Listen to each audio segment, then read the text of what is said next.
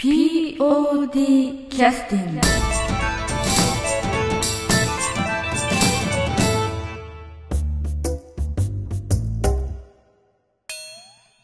劇団 POD ポッドキャスティング、えー本日は、えー2006年、えー9月の10日に、えー収録をさせていただいた内容を配信させていただきます。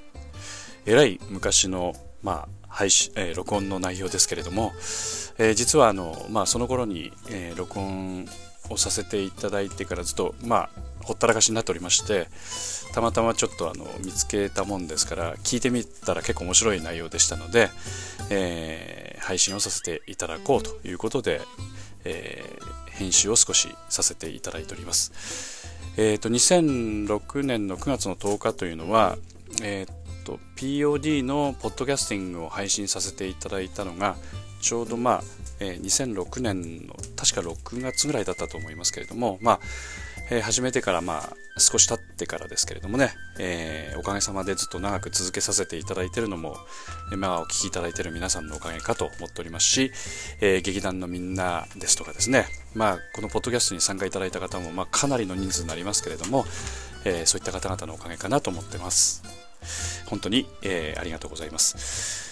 えー、とそれからですね話が少し変わりますけれども、えー、と先週先々週からですね、えー岐阜の方で、えーネットラジオ、えーポッドキャストの方ですね。ずっと配信をされてらっしゃるヒデのリトルラジオさんという、えー番組を、えーがありますけれども、えー POD のホームページにもリンク貼らせていただいておりますけれどもそちらの、まあ、方っていうのは結構リスナーの方がいらっしゃるんですけれども、えーかなりいらっしゃるリスナーの方にちょっといろいろ POD の音楽とか聴いてもらいたいなと思ってまあたまたまちょっとあの元気が出るような曲ですとか、えーまあ、よさこいですね安田三国が作ったよさこいの曲ですとかそれから、えーハエトリガミのボーナス CD のボーナストラックに入っている「えー海からの贈り物」っていうような曲をですね、え実はあの、まあ、ずっと放送というか、え配信をずっとわざわざ曲紹介までしていただいて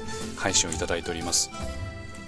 えーいろんなリスナーの方からねちょっとあの感想をお聞きしたりとかできて非常に、えーなんかこう嬉しいなっていう思いで聞かせていただいております、えーこの場を借りまして、まあ、本当にヒデのリトルラジオさんそれからのヒデのリトルラジオのリスナーの皆さんに感謝申し上げます、えー POD のねポッドキャスティングを聞いてくださってる方もあのーヒデのリトルラジオさんぜひねもし、えーよろしければお聞きいただくといいかなと思います、えーいろんな話題をね、まあ、取り揃えてやってますので、えーまああーこういった方もいらっしゃるんだなとあのことをまあ感じつつお聞きいただくと非常にいいかなと思いますので、えーぜひ、えー聞いてみてください、えーそれでは、えー収録が2006年の9月の10日分の分をお送りいたします、まあ、中身につきましては、えー劇団と出会ったきっかけって言いますかね。そういうことをお聞きしようと思ってたところが、まあ、あのそもそも芝居に興味を持ったのはなぜみたいなところをお聞きしておりまして結構あの興味深い内容になってるかと思います、えーそれではお聞きください。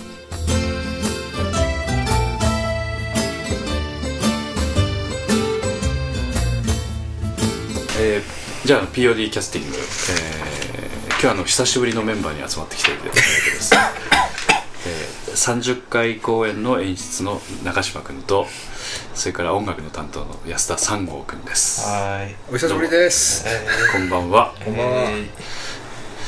まあ相変わらずやる気のなさは一緒ですけどそんなことないですよ。あの今日はあの、えー中島君がですね、えーどんな経緯でどんな流れで何をもってどう魔が差して POD にいらっしゃったかっていうことをちょっとお聞きしたいなと 思いましてねまあ、がさしたい。あの中島君は高校の時はなんで芝居始めたの？いや、もう昔から、中学の時から？いや、始めたのは高校ですけど、ん。その環境がないから。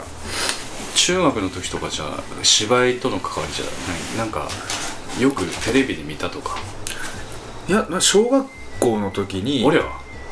その学校とかにうん。劇団の人とかがやってくるじゃないですか、それはそういうの。えっ、とん？富山富山じゃないよねそれは。ええ福岡ですね、うでんどんな芝居見とったのその時。どんななんか覚えとる？一つはねうん。泣いた赤鬼あああの泣いた？泣いた。僕 の中であれですよ泣いた赤鬼とねうんゴンギツネがね。あれもちょっと子供にしたらちょっと強く当たるもう話よね。国語のあきょゴンギツネはね教科書に載っとったんですよ、うん。小学校のうん。4年生の時の国語の教科書にうん。ゴンギツネのことで僕授業中に泣きましたもん。ああ。手袋のやつ？違う違うあ違うあのー、何あのー、まあこれはね長くなるので。ああはいまあそういうあそうかそういう芝居心じゃあったんやねそしたら、なん。であのいや要はそそういう芝居を見てたあの好きやったいうことだよね。うん。でもその見てそれ見てそうですよその片付けとかを、うん。あのその帰りのホームルームを抜け出してこう体育館の入り口のところからこう秋子姉さんみたいにこう。あのわけですそこからいきなりマニアな動きしとったわけですわあ言うて、でもでも舞台裏見たいいう感覚じゃどういうことなの？舞台裏を見たいんじゃなくうん。うん。てなんていうかなその。普通は劇見て喜んで帰って終わりやっちゃうね。まあだからその学校うんなんで、うん。ほら劇場とかでねプロとかでもすごいいい芝居見たらそのなんかいつまでも帰りたくないのとあいうような感覚になるのと同じような感覚で別にその後片付けを見たいわけじゃなくて。わしなんか後片付けを見てあのセットがどうとか言うまあなんそんなことはない全くないですよ。ただその空気にそのもっとあ触れ触れたかったんじゃないですかね。小学生やもんね。うん。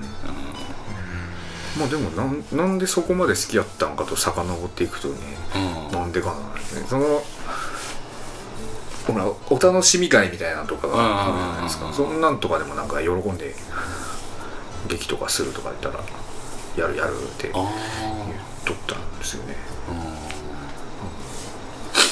そうなんでやろう幼稚園の時に見に行った着ぐるみ劇の「タツノコ太郎」にものすごく感動した記憶が大体名前覚えてるいうその時点でねやっぱちょっとやっぱりインパクト強かったってことだよね。えでもタツノコ太郎と泣いた側にはほらまあまあまあまあオリジナルの演劇の本ではないので、うんうん。でもあの着ぐるみ劇についてはやっぱりあのまあその時代の小学生の心を捉えとったようなこととかが結構あるような気がすっちゃね。うんその着ぐるみ劇は幼稚園の時です。幼稚園の時にタツノコ太郎とか見とるのもね。うん。いやよかったね。やっぱりああいう着ぐるみ劇ってのは音楽とかとねかなりシンクロしとるような劇でしょうし、うんサンゴはそういう経験ないわけ。うんあるあるやっぱり。ああわけやっぱ。うん。小学生の、うん、小学生の時はね同じようにほら学校がほらお芝居と音楽となんかあー。なんか見せるあの。そういう芸術鑑賞会みたいな。ああで中島君もそういうやつね。なそんなあの体操のやつじゃなくてその学校にプッと来るやつ。学校にぶっと来るやつ。ああなんかごいあのリコーダーのうまいおじさんがは？来た時があって。どういうこと？ああうまい言うてねあのリコーダー一本で伴奏とメロディー一人でやるの。あそうねうん。それはもう そう右の鼻と左の鼻じゃあで一本やよ。あ一本だけ。日本を鼻の違う。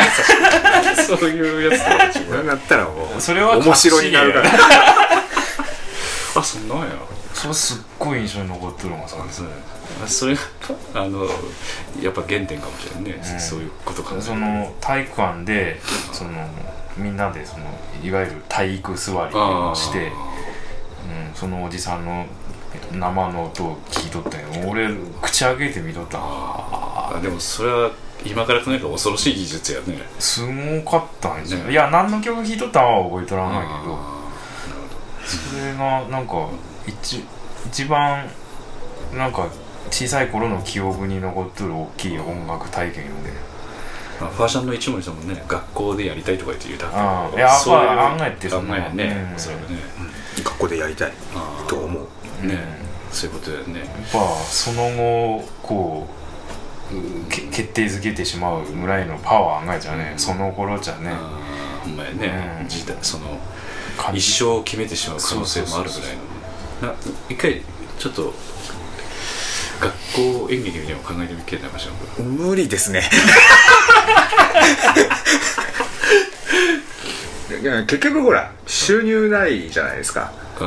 うん。だからまあ平日行かんだしねうん。でやっぱりその制作にかかるお金。あバックしてごもんね。だから。まあでも県からね予算出してもらえればなんとかできるかなというやっぱりそのねだからまあ普通普段の自自主公演とかよりも多分間違いなく個人の負担は増える、うんまあ増えますわね、まあまあ気持ちとしてはやりたいと。やってみてもいいかなと。いう有夢みたいなもんですよね、うん、もう中島君そういう感覚だとは知りませんでした、ええあどうぞどうぞ。喫茶けはいはいじゃあいただきますはい。どど下にとりあえず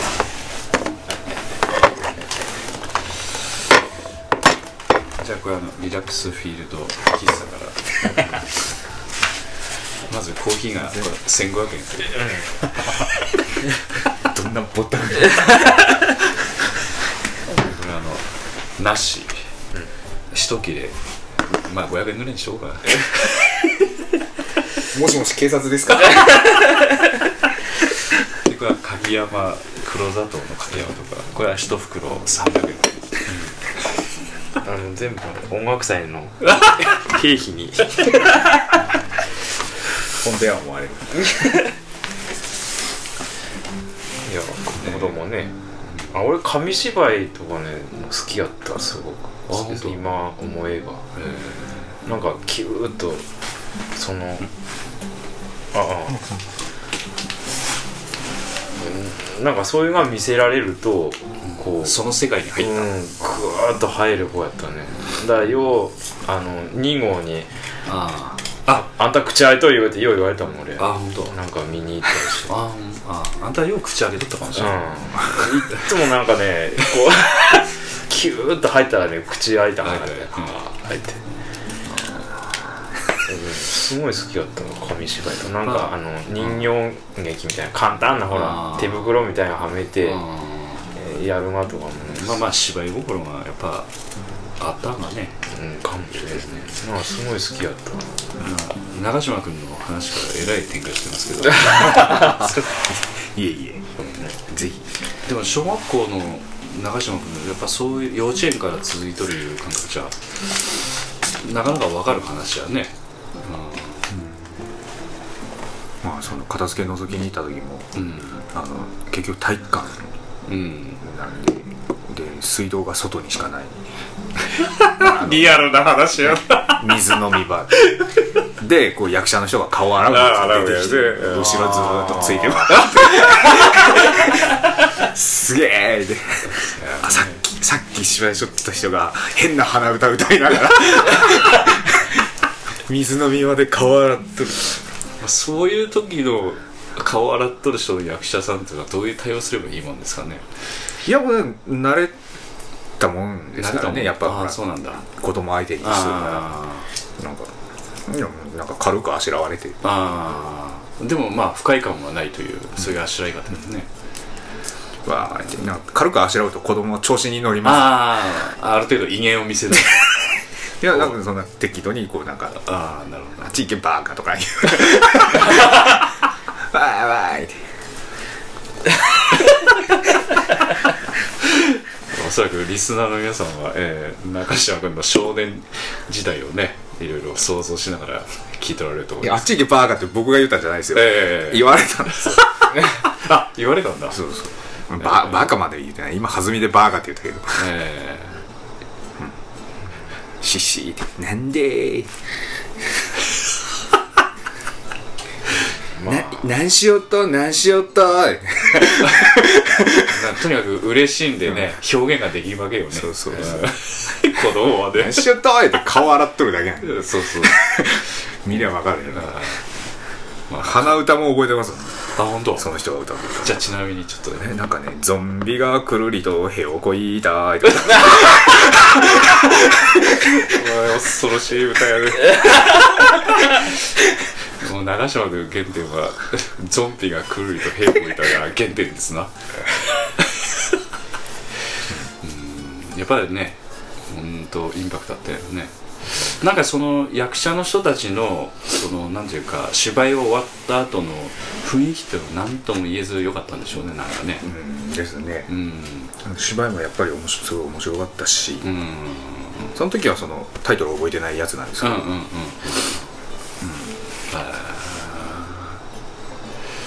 や大事やね。そういう話じゃね、だからなんかそういう入り方やから多分あのねなんかこう目つり上げてガツガツガツガツやるような感じにはならずに。まあエンターテインメントっていうかね楽しんでもらおうという形ですよね。うん。もうやっぱり芝居のアプローチの仕方というのは人それぞれ違いますからね。やっぱりそういうもしかしたらあの出会いとかそういったものが何かすごく影響を与えとるような、うん。まあ、確かに POD に集まっとる人たちっていうのはそういったものが非常にねポイントになっとる波長が合うような人たちはね今いらっしゃるかもしれないね。もうちょっと一生懸命やってもいいかなという気もするけど。まあまあ逆に言うとそこまであの芝居は見たけどあの片付けまで見に行ってないというタイプなんでしょうね。そうやね。ええ。まあでもねすあの少し役者の人たちがこうなんていうか日常に戻って顔を洗ってるような姿とかはあのすごくなんかね色っぽい感じがしますよね。こうなんかこう、ね。すごくなんかね惹か惹かれる感じはするわ、うん、ななんとなく中島君の言ってるのはよくわかりますよ、テレビとかでね、うん。あの歌舞伎の人とかの終演後の鏡前とかね、なんか。なんかね色気を感じるよね、あー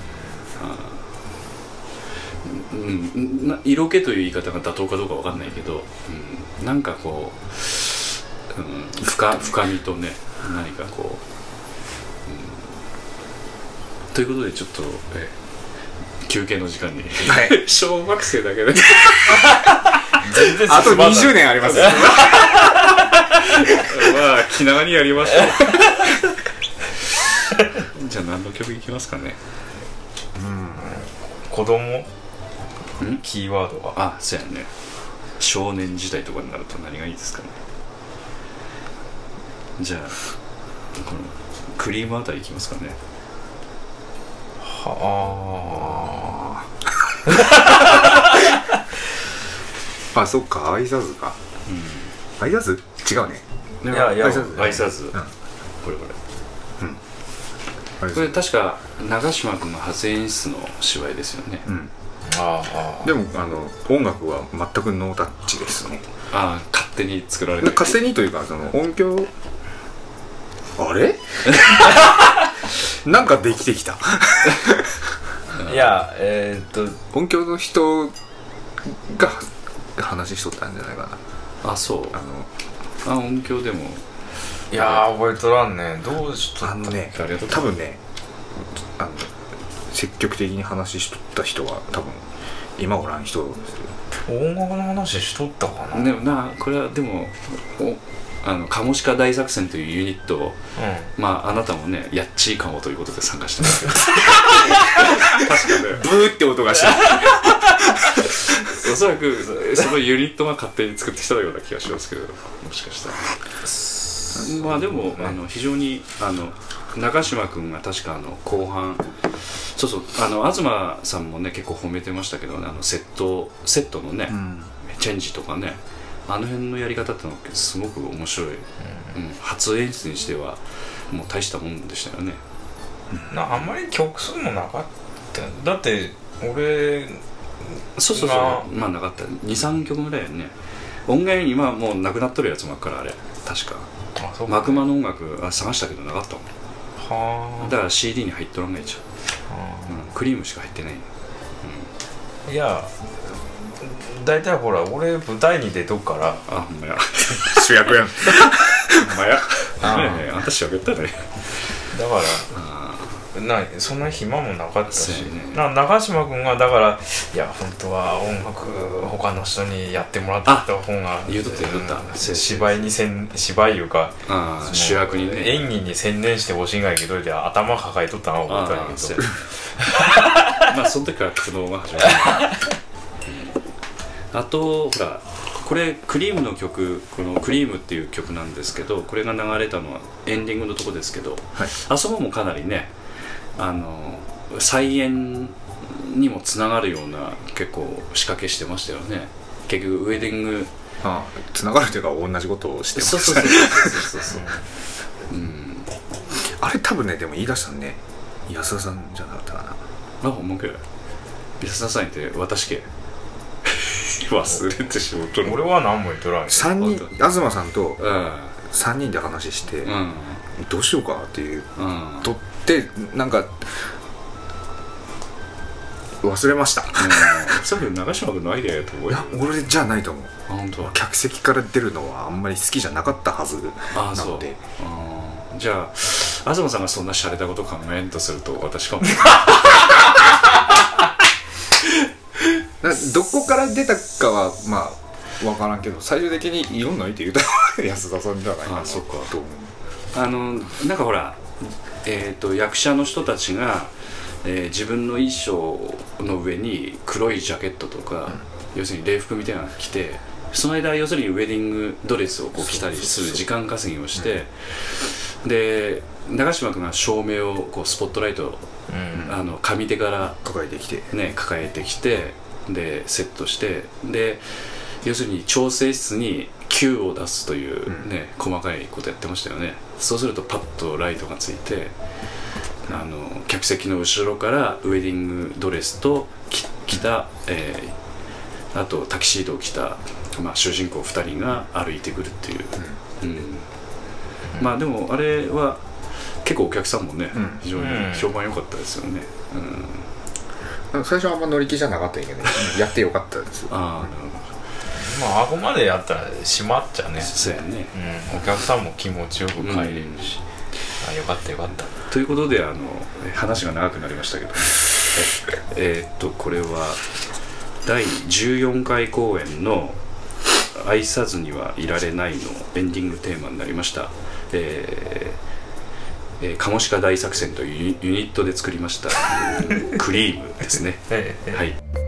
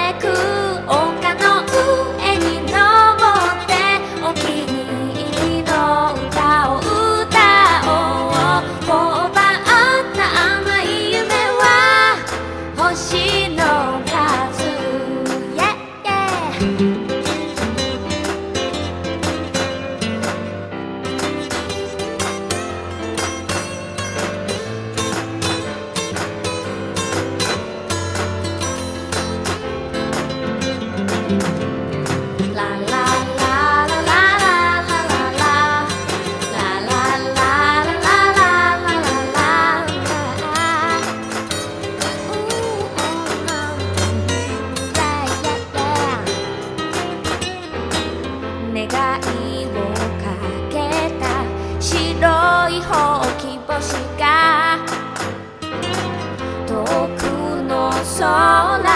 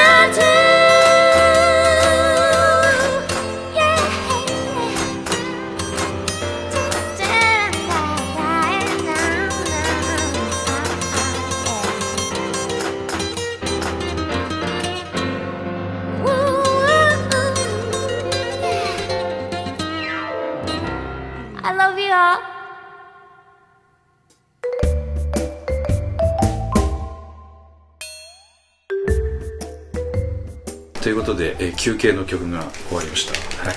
クリーム久しぶり聞きましたよね。懐かしいですね。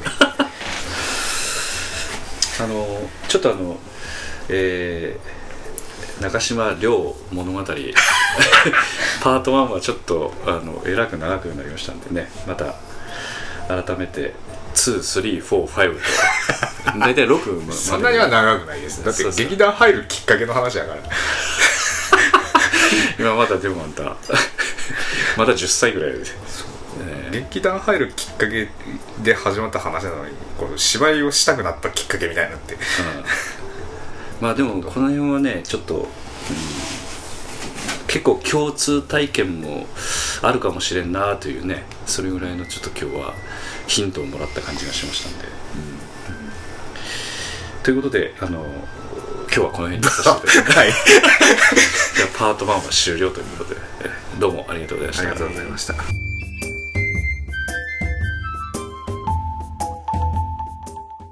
POD キャスティング」